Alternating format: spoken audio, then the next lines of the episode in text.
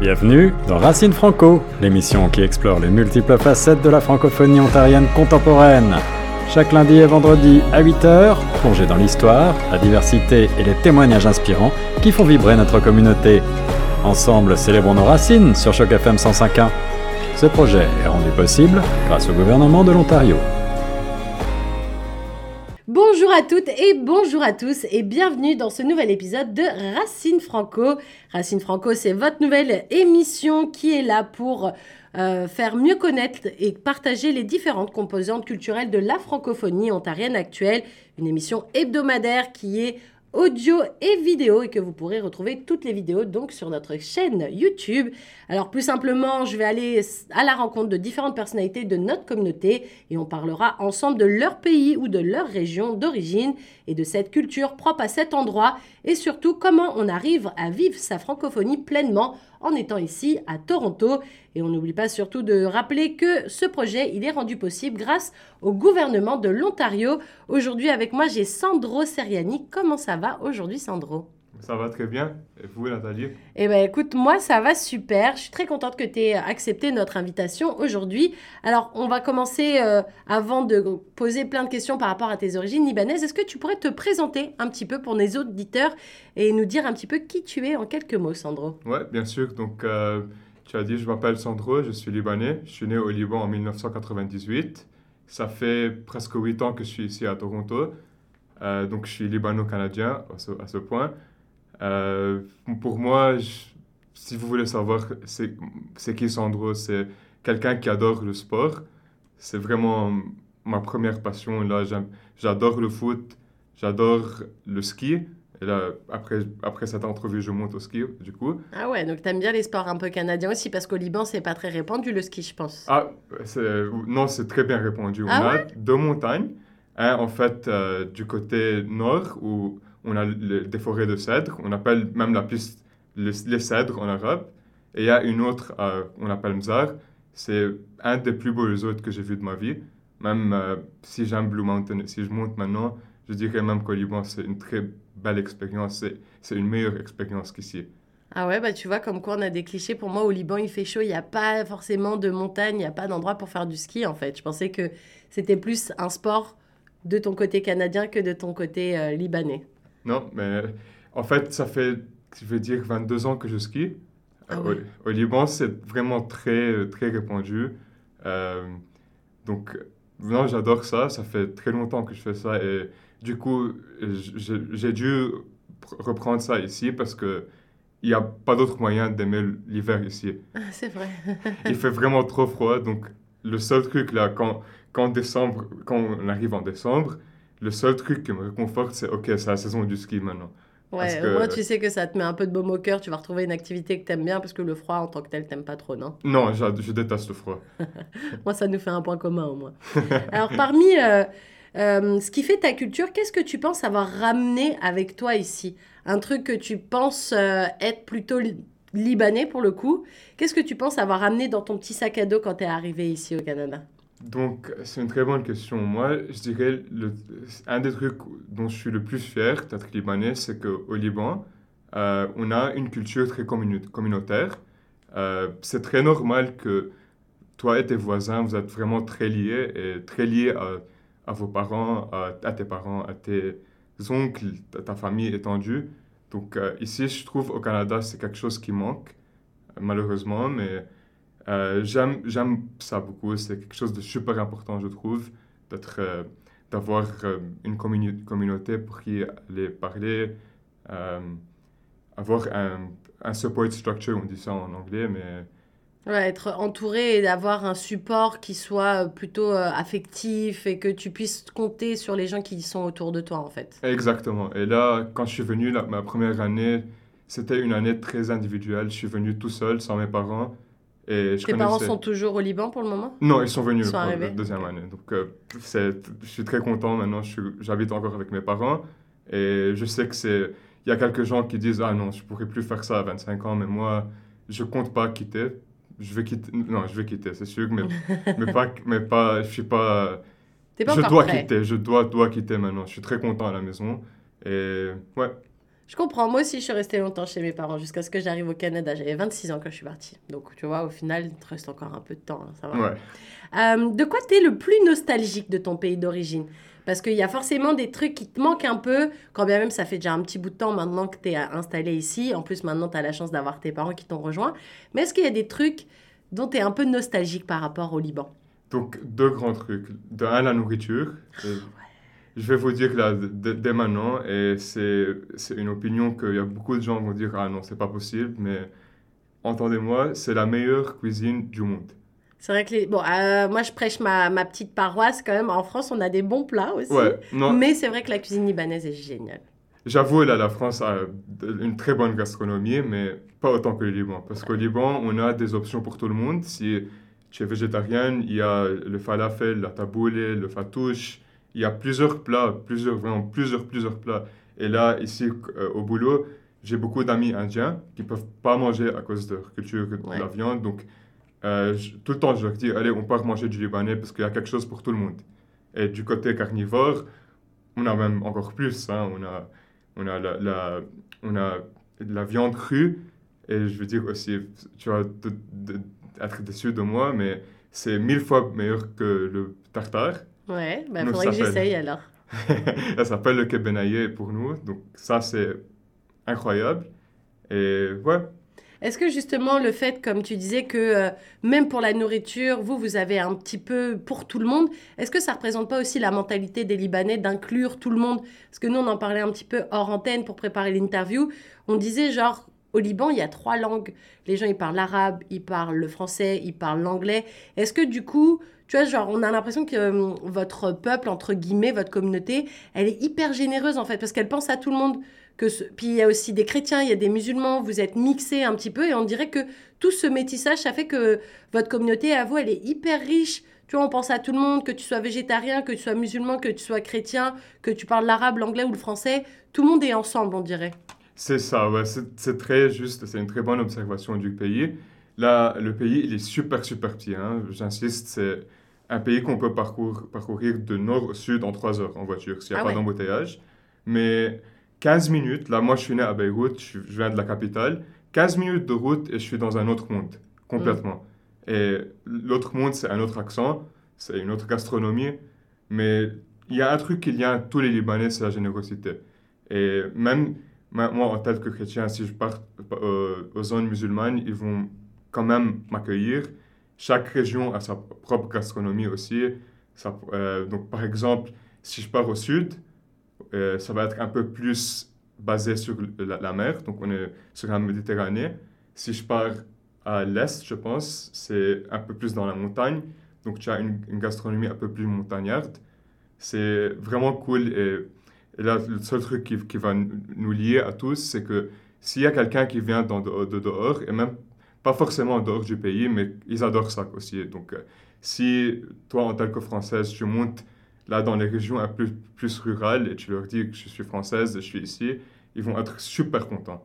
Mais vraiment super contents. De voir qu'il y a des gens qui s'intéressent à leur endroit et à leur culture à eux, même si c'est un peu retiré de la grande ville, entre guillemets, c'est ça? Exactement. Et moi, même, je suis libanais, je, je viens de Beyrouth. Quand je monte à la montagne, je leur dis, je viens de Beyrouth. Ils sont, ah, va, de Beyrouth. On n'a pas eu quelqu'un de, de la capitale, ça fait un mois, Hmm. quelque chose. Donc, ils sont, vraiment, c'est un peuple très chaleureux à la, à la le cœur sur la main, comme on dit. Ouais, le cœur sur la main. Comment ça s'est passé, Sandro, ton parcours d'intégration ici euh, au Canada? Est-ce que ça a été dur? Comment tu l'as vécu? Parce qu'on se pose toujours la question quand on arrive d'un endroit qui est très différent du Canada.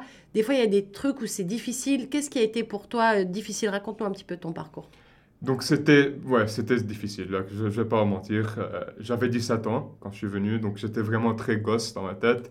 Et là, mon ami m'a envoyé une photo de notre première année et j'étais vraiment gosse, vraiment, vraiment gosse. Donc vous voyez en caméra, j'ai une grosse barbe, maintenant je suis long. Euh, j'avais ni barbe, j'avais, là je me regardais, j'ai l'air comme, vraiment comme un gosse. Ouais, t'étais un teenager, un ado, comme on dit en français. Ouais, donc euh, venir ici euh, et vivre tout seul aussi, j'ai pas pu, j'ai pas pu vivre en colocataire malheureusement. C'est euh, c'est ma faute parce que j'ai j'ai mis mon application un mois trop tard, donc Mm. j'ai dû vivre tout seul. Tout ça, c'était vraiment dur parce que là, à la maison au Liban, c'est pas moi qui faisais la cuisine, c'est pas moi qui faisais le ménage, le ménage Mhm. nettoyer la maison, tout ça, c'était nouveau. Et de, de deux, vivre sans mes parents, c'était vraiment difficile. Et sans mes amis, je me souviens aussi, maintenant c'est choquant quand j'y pense, pour les deux premiers mois, chaque nuit, quand je dormais, je rêvais de mes parents et de mes amis. Waouh, parce qu'il te manquait beaucoup. Il me manquait beaucoup, Ouais. vraiment beaucoup, beaucoup. Mais euh, c'était une, une- une intégration difficile. Aussi, j'ai fait face un peu à un choc culturel. Ouais. C'est vraiment différent du Liban. Et moi, en fait, je voulais aller à Montréal. Je voulais pas venir à Toronto. Je voulais aller à McGill, mais on- ils m'ont pas accepté. Et la raison principale dont je voulais aller à Montréal, c'est qu'il y a une géante communauté libanaise là-bas. Bah oui, parce que du coup, la francophonie, elle est plus large à Montréal, vu que c'est le Québec et que le Québec, il est majoritairement francophone. Donc forcément, c'est plus simple. Même la communauté maghrébine de, en tant que telle, Ouais. euh, il y a beaucoup plus de Marocains, d'Algériens, de Tunisiens. À Toronto, on va plus avoir des euh, Égyptiens, des Afghans, euh, Iraniens, des personnes qui n'ont pas le français comme deuxième langue dans leur pays, en fait. 100%. C'est bien Ouais. fait. Et bien euh, quels, ont- quels sont pour toi, à ton avis, les, les défis principaux auxquels tu as dû faire face? Et comment tu as dû les surmonter du coup? Tu disais que euh, par exemple pour euh, l'appartement, tu dû euh, bah, tu t'es réveillé un peu en retard donc tu n'as pas pu avoir un colloque donc du coup tu as dû vivre seul. Est-ce qu'il y avait d'autres défis auxquels tu as été confronté Euh, je vais dire l'anglais un peu. Moi, je suis, je suis- ça fait beaucoup de temps que je sais parler en anglais. Même au lycée, au Liban, j'étais toujours dans les classes les plus avancées de l'anglais. Donc, j'avais pas de problème pour m'exprimer. Mais c'était dur de faire euh, un échange académique de français en anglais. Donc là, la première fois quand je suis rentré en cours de maths, par exemple, c'était vraiment difficile parce que toute la- tous, les, tous les mots que je connaissais vraiment niche en français sont complètement différents en anglais. Donc ça, c'était un très grand challenge. Et même maintenant, ça fait huit ans et j'ai encore l'habitude de faire les maths en français dans ma tête. Ouais, Parce Là- que tu les as apprises comme ça donc du coup pour toi ça a plus de sens de le faire dans une certaine langue que dans l'autre. Exactement, exactement. Donc euh, c'était un, un défi ça. Et puisque j'étais là, quand je suis venu, mon ambition c'était de devenir médecin. Là, j'ai fait un 360, je suis allé dans, une autre, euh, dans un autre chemin. Ouais. Euh, c'était, c'est, dur, hein, le, le, le path médecin. Ouais.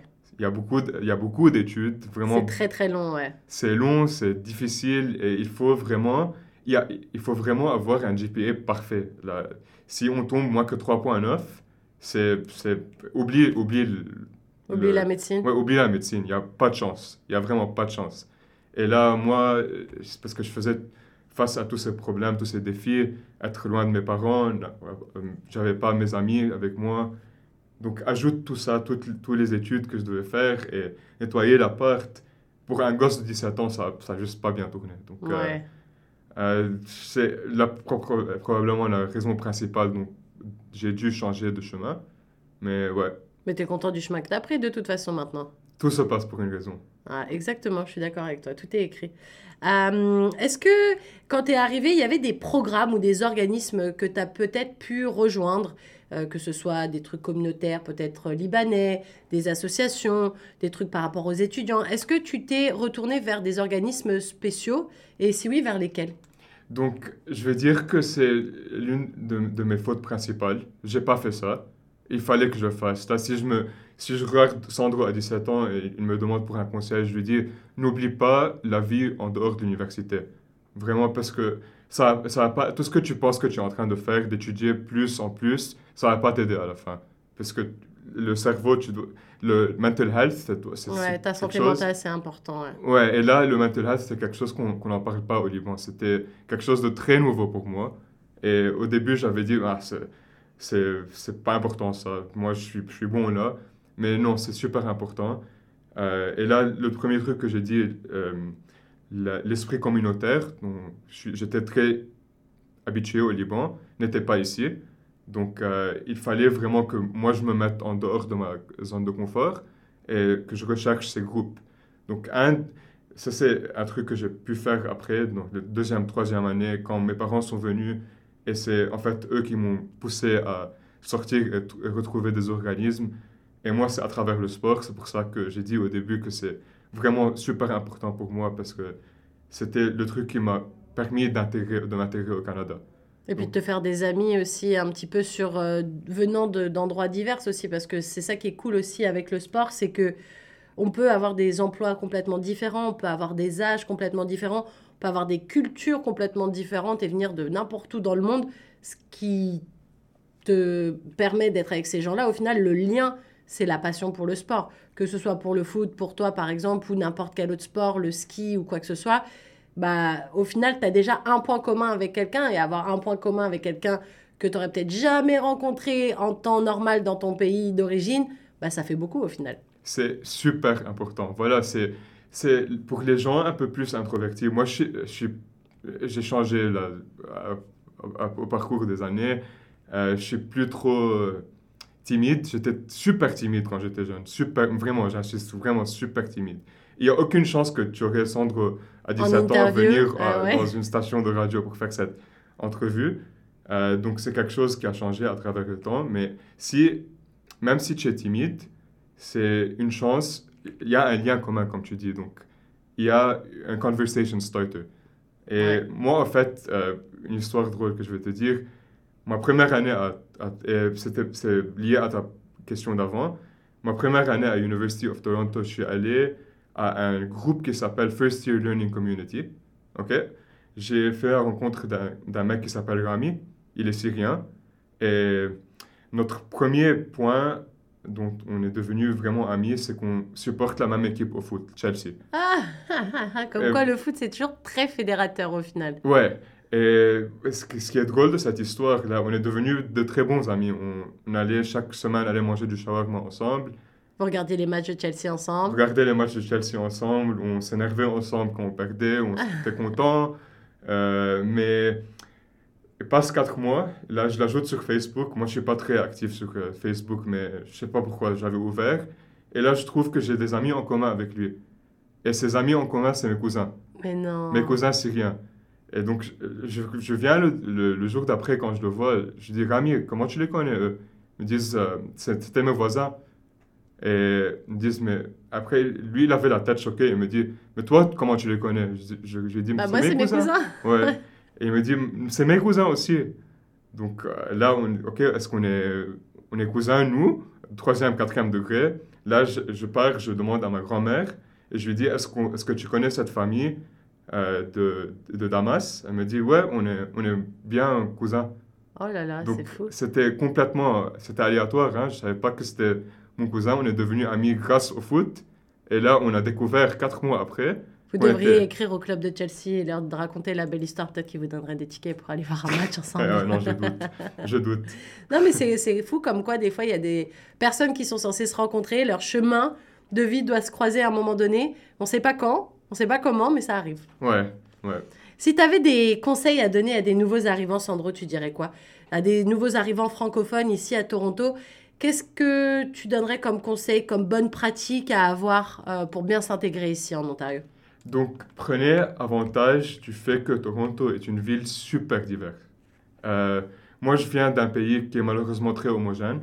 Au Liban, on n'a pas beaucoup de gens qui viennent dans dehors, c'est que des Libanais. L'hét- L'hétérogène, c'est que euh, il y a plusieurs religions, mais c'est à la fin, c'est un peuple. C'est un peuple arabe, donc euh, on, est on est une personne, vraiment. Là, je suis venu à Toronto et il y a de tout. Il y a tous les pays du monde ici. Et c'est quelque chose que j'apprécie vraiment beaucoup. Donc, mon conseil serait euh, sortez de votre com- comfort zone. Je sais pas, euh, trouvez-vous un hobby. Comme moi, j'ai le sport, j'ai quelques autres trucs aussi, qui va vous laisser prendre avantage de cette euh, hétérogénéité et rencontrer des gens qui, qui viennent de vraiment des pays que vous aurez, vous aurez jamais, jamais entendu parler sinon. Et là, je trouve ça vraiment, vraiment cool. J'ai appris beaucoup sur l'Inde, par exemple, sur la Chine, le Japon. Euh, même maintenant, j'ai beaucoup d'amis brésiliens. Là, je, compte aller l'année prochaine pour aller visiter leur pays. Donc, euh, c'est une très bonne opportunité, ça. Et pour un peu plus francophone, pour cibler un peu plus cette euh, audience, je dirais ne perdez pas votre français. C'est super important comme, comme atout. Moi, c'était un de mes plus grandes peines quand je suis venu. Là, j'ai remarqué en 2020, quand on était en confinement, j'ai vraiment perdu mon français. Parce que du coup, tu n'avais pas l'opportunité de le parler de trop Ouais, ouais. Mais À la maison, tu parles quelle langue avec tes parents, du coup? Je veux dire libanais. Libanais, ça veut dire arabe, français, anglais en, Anglais dans tout une en phrase. même temps. Ouais. Mais ouais, donc euh, ne perdez pas votre français parce que c'est un atout super important. Maintenant, euh, dans mon boulot, c'est parce que moi je, je travaille au consulting, by the way, donc euh, c'est très, c'est très important de développer une bonne relation avec le client. Et c'est très commun que je travaille avec des gens du Québec.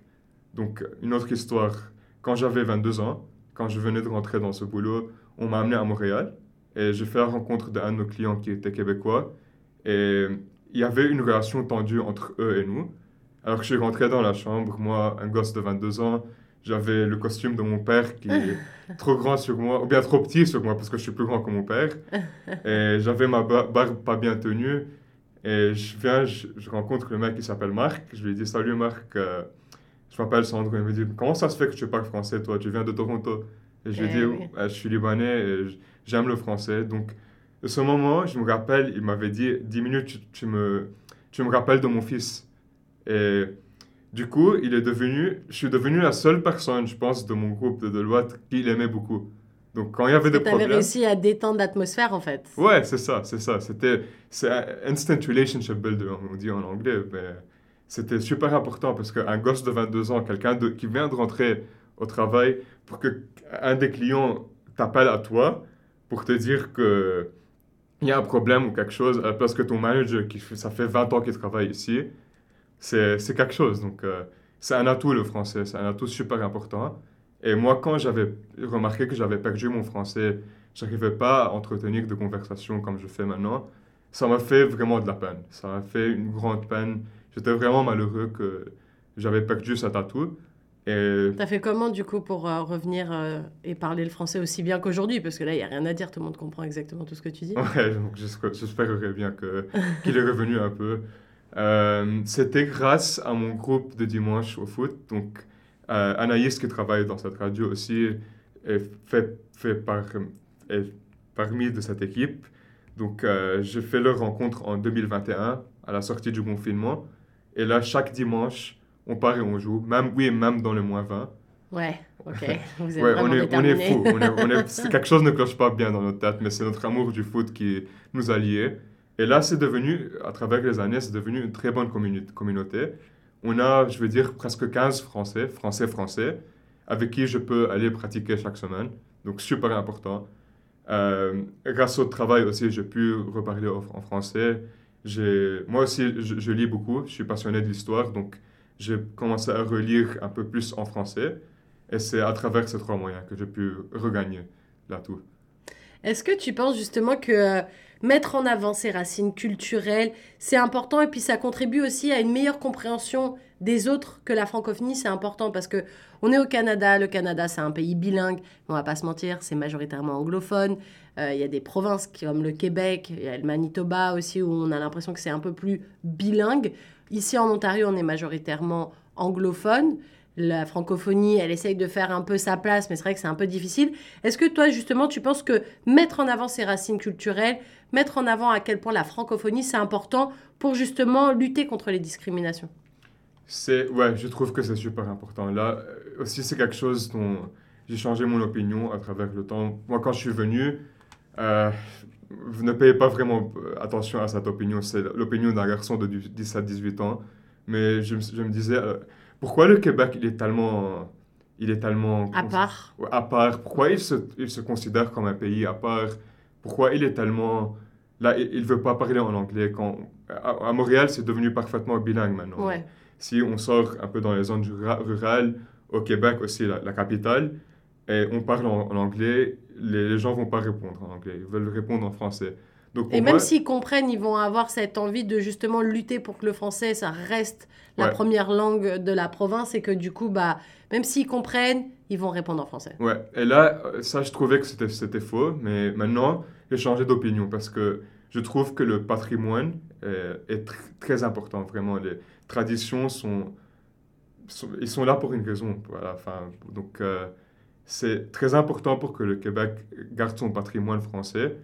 Euh, c'est aussi, je sais pas, si on- ça c'est très correct de pas parler en anglais pour quelqu'un qui sait pas vraiment parler en anglais. Un touriste qui vient, je sais pas, du Brésil par exemple, et ne connaît pas le français. Je sais pas si ça c'est très correct, mais quand même, l'idée est là et je trouve que cette idée doit demeurer euh, importante. Euh, et à Ontario, je trouve qu'il faut qu'on fasse un effort, et là je, me, je me directe un peu plus aux anglophones, d'apprendre le français, puisque de un, euh, c'est super important d'apprendre des langues étrangères. C'est une autre, à la fin de la journée, c'est une autre façon d'y penser à quelques trucs. Euh, et il n'y a rien de négatif d'aller apprendre une nouvelle langue. Hein. Il n'y a euh, que des, des, atouts positifs et puis ça peut même aider les gens à évoluer dans leur carrière professionnelle aussi des fois. 100%, 100%. Et, puisque, et pourquoi le français Pourquoi pas quelques d'autres langues? Ben, Notre pays est bilingue. Donc c'est juste naturel que, que vous prenez le français.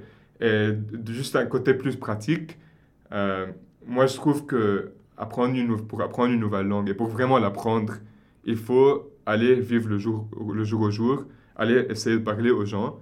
Et là, les gens du Québec, même si on parle avec un français cassé, ils vont quand même apprécier l'effort. Oui, c'est vrai. Parce qu'on essaye de, de, garder leur patrimoine dont ils sont fiers et justement, très, ils restent très fiers de ce patrimoine. C'est quelque chose de très cool. Mais c'est juste naturel de, de, prendre le français parce que vous avez la chance d'aller à Montréal, d'aller au Québec et pratiquer.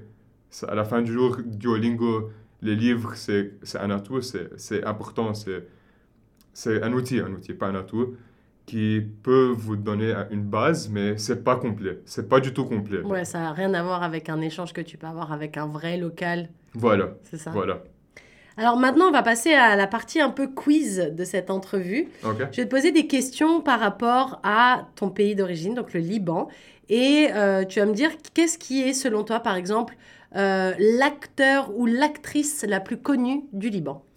Donc, je suis pas très bien euh, cultivé en film libanais. Je vais juste, je vais prendre ta question et la changer un peu plus.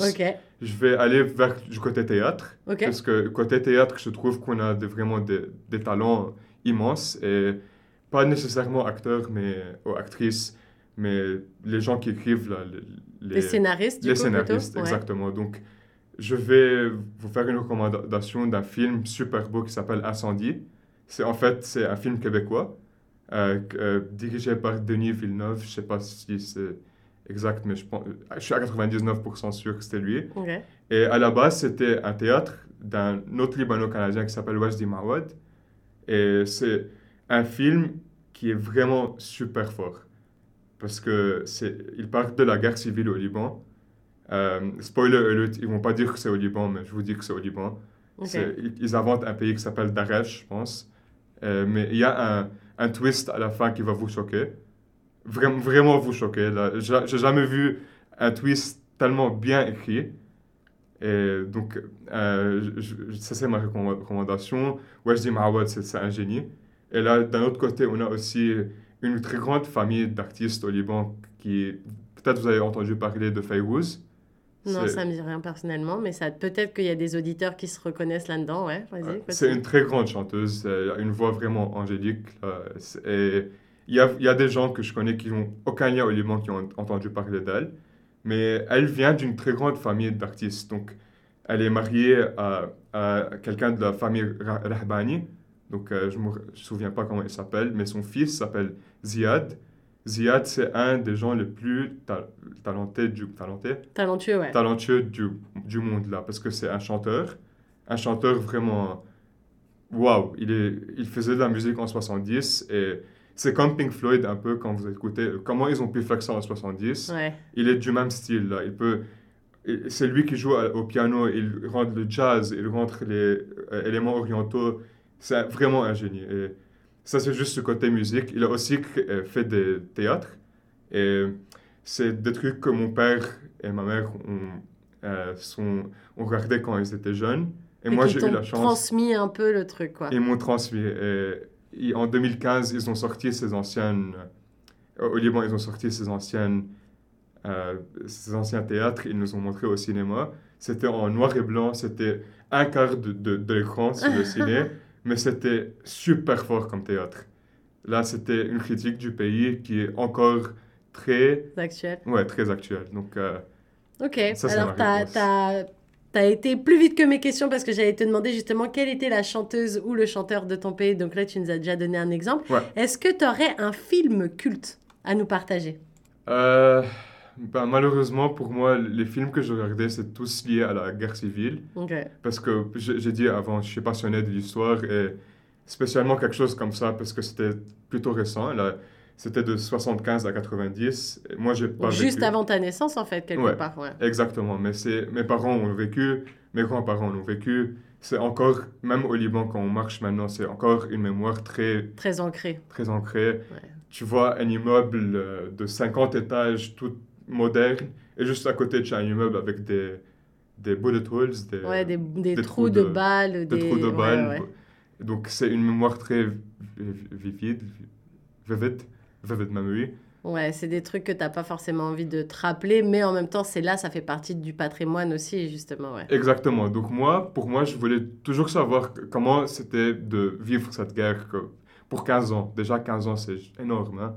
C'est, moi, c'est plus que la moitié de ma vie. Ouais. Donc euh, je vais dire qu'il y a un film de culte qui s'appelle West Beirut, qui, qui est un peu plus, même si c'est, la guerre, c'est un peu plus euh, comique. Donc il est drôle le film. Il était sur Netflix, mais ils l'ont enlevé malheureusement. Euh, moi, je l'ai vu plus que dix fois parce que Ah vraiment, j'adore ce film. Il suit deux gosses, deux enfants de 10 ans au début de la guerre. Et, et là, vous, vous pouvez, je sais pas, pour moi, j'ai pu ressentir l'esprit de Beyrouth en 75.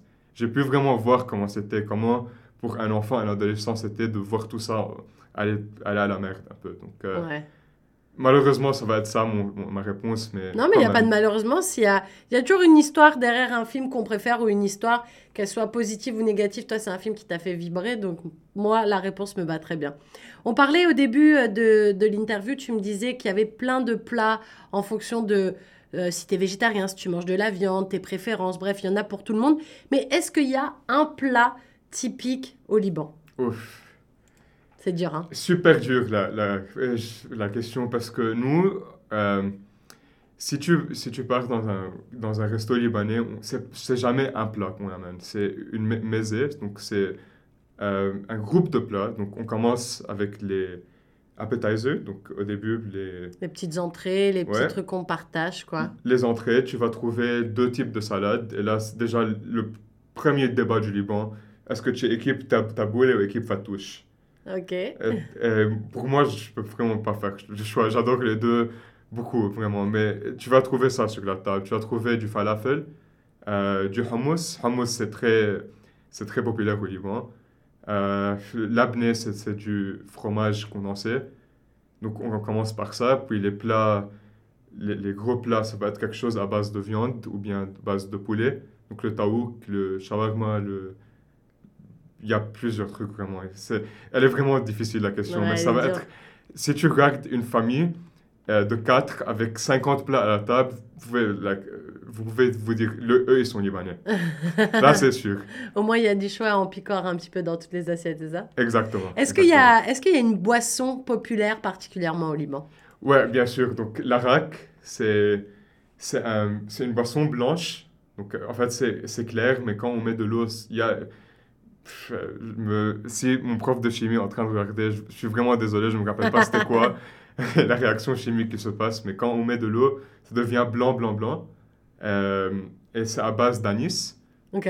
Donc, euh, C'est comme un sirop un peu? Ouais, c'est comme un sirop. C'est... Moi, j'adore. C'est, mon... c'est ma boisson préférée, même maintenant. Il y a... La plupart des gens n'aiment pas. Et moi, ça me fait de la peine parce que chaque fois qu'on part au boulot euh, pour manger au Libanais, je leur dis vous devez essayer, vous devez essayer. Et peu sont les gens qui, qui disent que c'est super bon. Mais Ouais. je m'en fous. Chacun pour moi, ses goûts, quoi. Ouais, chacun ses goûts. Pour moi, c'est quand même la meilleure boisson du monde. Et euh, si tu devais emmener quelqu'un ou conseiller à quelqu'un qui va au Liban un endroit à visiter particulièrement, qu'est-ce que tu lui dirais comme endroit? Super dur la question. Ouais. mais je vais dire. Il n'y a pas que que- des questions faciles. Hein Ouais. Parce que le Liban, même s'il est petit, chaque région est vraiment différente de l'autre. Mais allez, je vais faire plaisir à un peuple qui est un peu plus opprimé, malheure- malheureusement. Je vais dire le sud Liban. Et le sud Liban, c'est une région vraiment c'est super belle. Vraiment, c'est des paysages qu'on peut pas, même pas imaginer tels qu'ils sont beaux. Et c'est, comme je dis, c'est un peuple très opprimé qui habite là-bas. C'est un peuple qui a été très pauvre pour son histoire, et, mais c'est un peuple super chaleureux. Donc, euh, je vais dire que le Sud-Liban, même si c'est maintenant, en 2024, avec l'état du Moyen-Orient, c'est pas, je dirais peut-être c'est pas le temps maintenant, mais Ouais. dans le futur, on, on rêve toujours d'un futur plus paisible. Je dirais le Sud-Liban, c'est vraiment la, la région qui va vous faire dire waouh, comme c'est beau. Ok. Ouais. Et est-ce qu'il y a un sport qui est particulièrement euh, populaire au Liban Est-ce que c'est le foot? Est-ce qu'il y a d'autres trucs? Parce que on se demande toujours dans. Il y a des pays, par exemple en Europe, on va souvent dire c'est le foot. Euh, par exemple en Inde, c'est souvent le cricket. Ils sont Mm. fous de cricket. Euh, tu vois, ici on est au Canada, il y a beaucoup le hockey quand même. On va se dire, enfin on va pas se mentir, il y a le hockey avant, puis après il y a les autres sports. C'est quoi le sport entre guillemets populaire ou national au Liban? Donc, euh, je ne sais pas c'est quoi le sport officiel. Je pense que c'est le basket, et ça va être ça ma réponse. Le basket et le foot. Au basket, le Liban est plutôt fort hein, pour euh, un, un- un petit pays. Ils sont arrivés en Coupe du Monde l'année dernière. Donc, euh, ils étaient dans le même groupe que le Canada et la France et la Latvie, je pense. Euh, malheureusement, ils se sont fait tabasser contre le Canada. mais ils allaient battre la France. hein. Ils étaient à deux points de battre la France.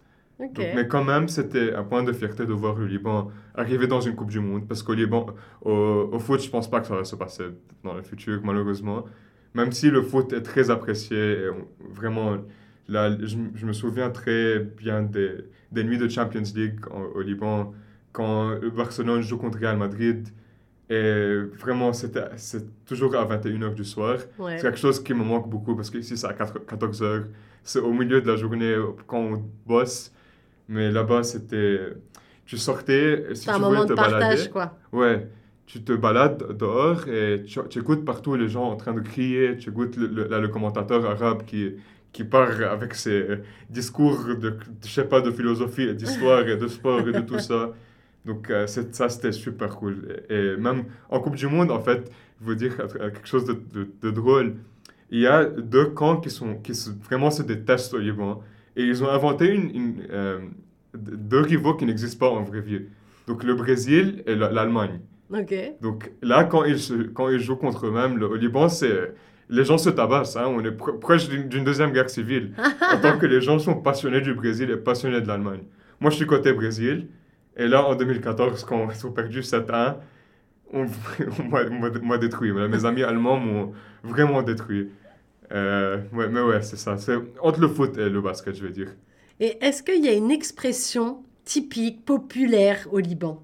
Bah, le trilingue, là, c'est quelque chose. euh, nous- Il y a une blague aussi au Liban qu'on dit que, que quand, quand on se moque de nous-mêmes, parce qu'on ne peut pas parler dans une langue, dans une phrase, on dit toujours Hi, kifak, ça va?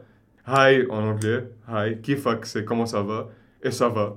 Ouais, du coup, les trois langues en même temps, quoi. Trois langues en même temps, exactement. On a quelques autres aussi stéréotypes qu'on se dit quand il y a des moments un peu plus durs au Liban, mais pour garder les humeurs un peu plus haut, pour garder. euh, La, la joie de vivre, entre guillemets. Ouais, la joie Ouais. de vivre. On dit même, même- on a des, maintenant des coupures d'électricité. La dernière fois que je suis allé, j'avais deux heures d'électricité par jour. Chaque fois que ça se coupait, on se regardait, on, on se disait, au moins on peut aller skier et nager en même, dans le même jour. jour. Ouais, c'est vrai. Au moins, vous gardez toujours le sourire, quoi. ouais, exactement. Il y a combien d'heures d'avion entre euh, le Liban, on va dire entre Beyrouth et Toronto? Donc ça dépend. Il n'y a pas de vol direct. Et la plupart des gens, je veux dire, font escale en France. Moi, je suis entre eux. Je fais toujours escale en France. Pas parce que j'aime l'aéroport Charles de Gaulle. Déjà, il est maudit cet aéroport. Il est compliqué cet aéroport. Il est super compliqué. Déjà, Terminal 2, A, E, A, B, D. Je- même maintenant, là, je comprends pas. Mais euh, je, pense que le, le chemin le plus court, c'est. Donc, c'est 7 heures de Toronto à Paris. Et là, ça, c'est variable aussi avec le vent. Et 4 heures de Paris à Beyrouth. Donc, 11 heures total. Ouh, ça fait quand même pas mal de chemin. C'est lourd, c'est lourd. Euh, quelle est la capitale du Liban pour ceux qui ne sont pas encore sûrs? Euh, c'est ma ville, c'est Beyrouth. Ok. Euh, combien d'heures de différence il y a de décalage horaire entre Beyrouth et Toronto? 7 heures. Waouh. 7 heures en avance. Donc, euh, là, il est, il est 15 heures. Ouais, Donc, il est 22 heures au Liban. ok. Au moment où on enregistre, ouais, il est 15h, les amis. Et oui, on vous dit pas tout sur chaque FM. On enregistre certaines émissions la Ah, journée. je suis désolé, j'ai non, non, secret. non, il n'y a pas de secret. on est toujours transparent. Est-ce qu'il y a un habit euh, traditionnel au Liban?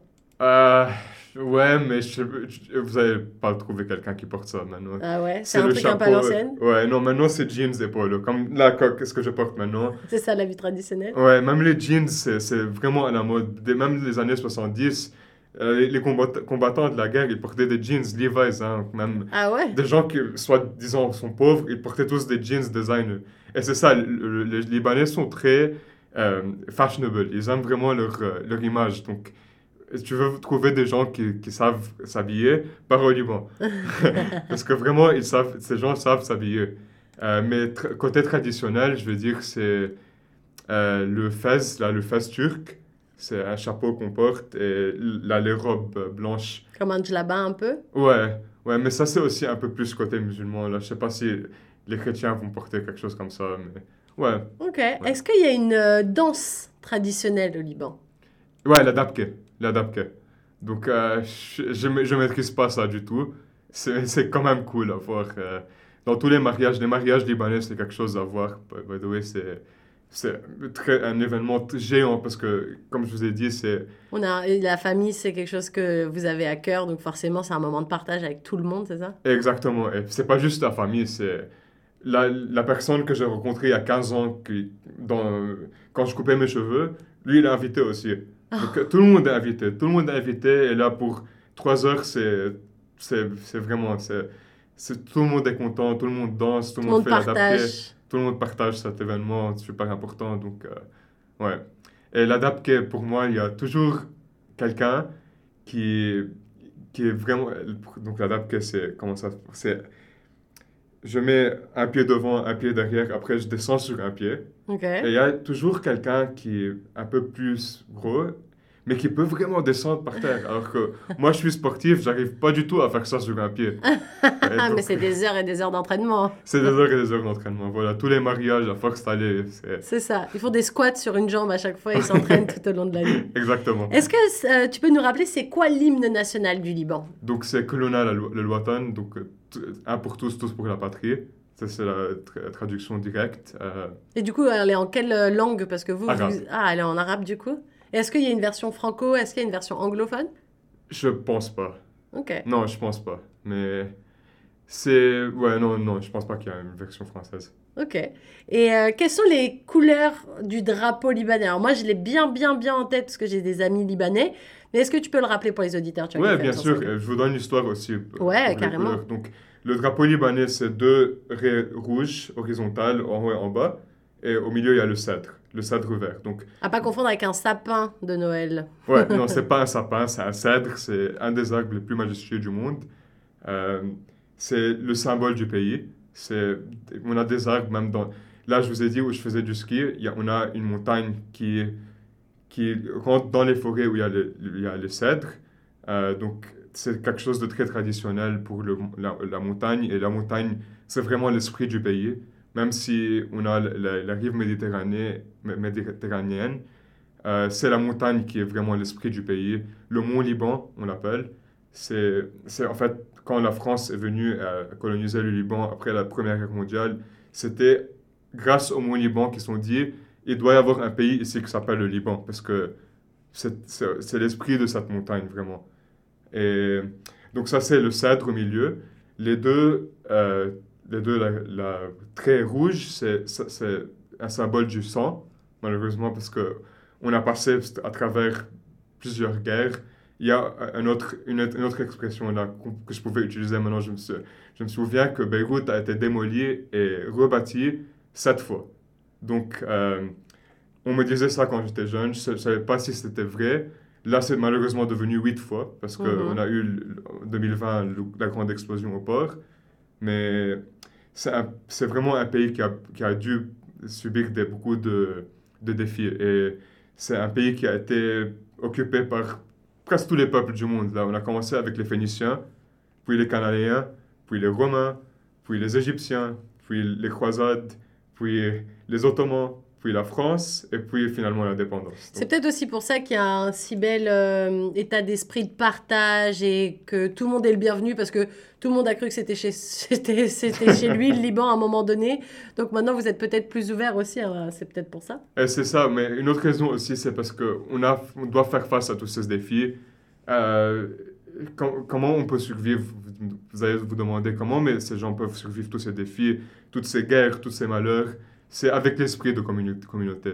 Que si j'ai mes voisins dont- avec qui je suis ami, un grand groupe d'amis, toute ma famille qui me supporte, c'est il y a toujours quelqu'un qui peut te supporter. Il y a toujours quelqu'un pour tendre la main, en fait. Exactement. Exactement. Eh ben écoute, merci beaucoup Sandro d'avoir été avec nous aujourd'hui. On a pu en apprendre plus, mais moi j'ai appris pas mal de choses aujourd'hui sur ta belle communauté libanaise. Un grand merci à toi, c'était un plaisir. J'espère que toi aussi tu as pris du plaisir à être avec nous Ouais. aujourd'hui. Merci Nathalie, c'était un géant plaisir pour moi. Déjà, pour faire des conversations en français, ça me fait vraiment énormément plaisir.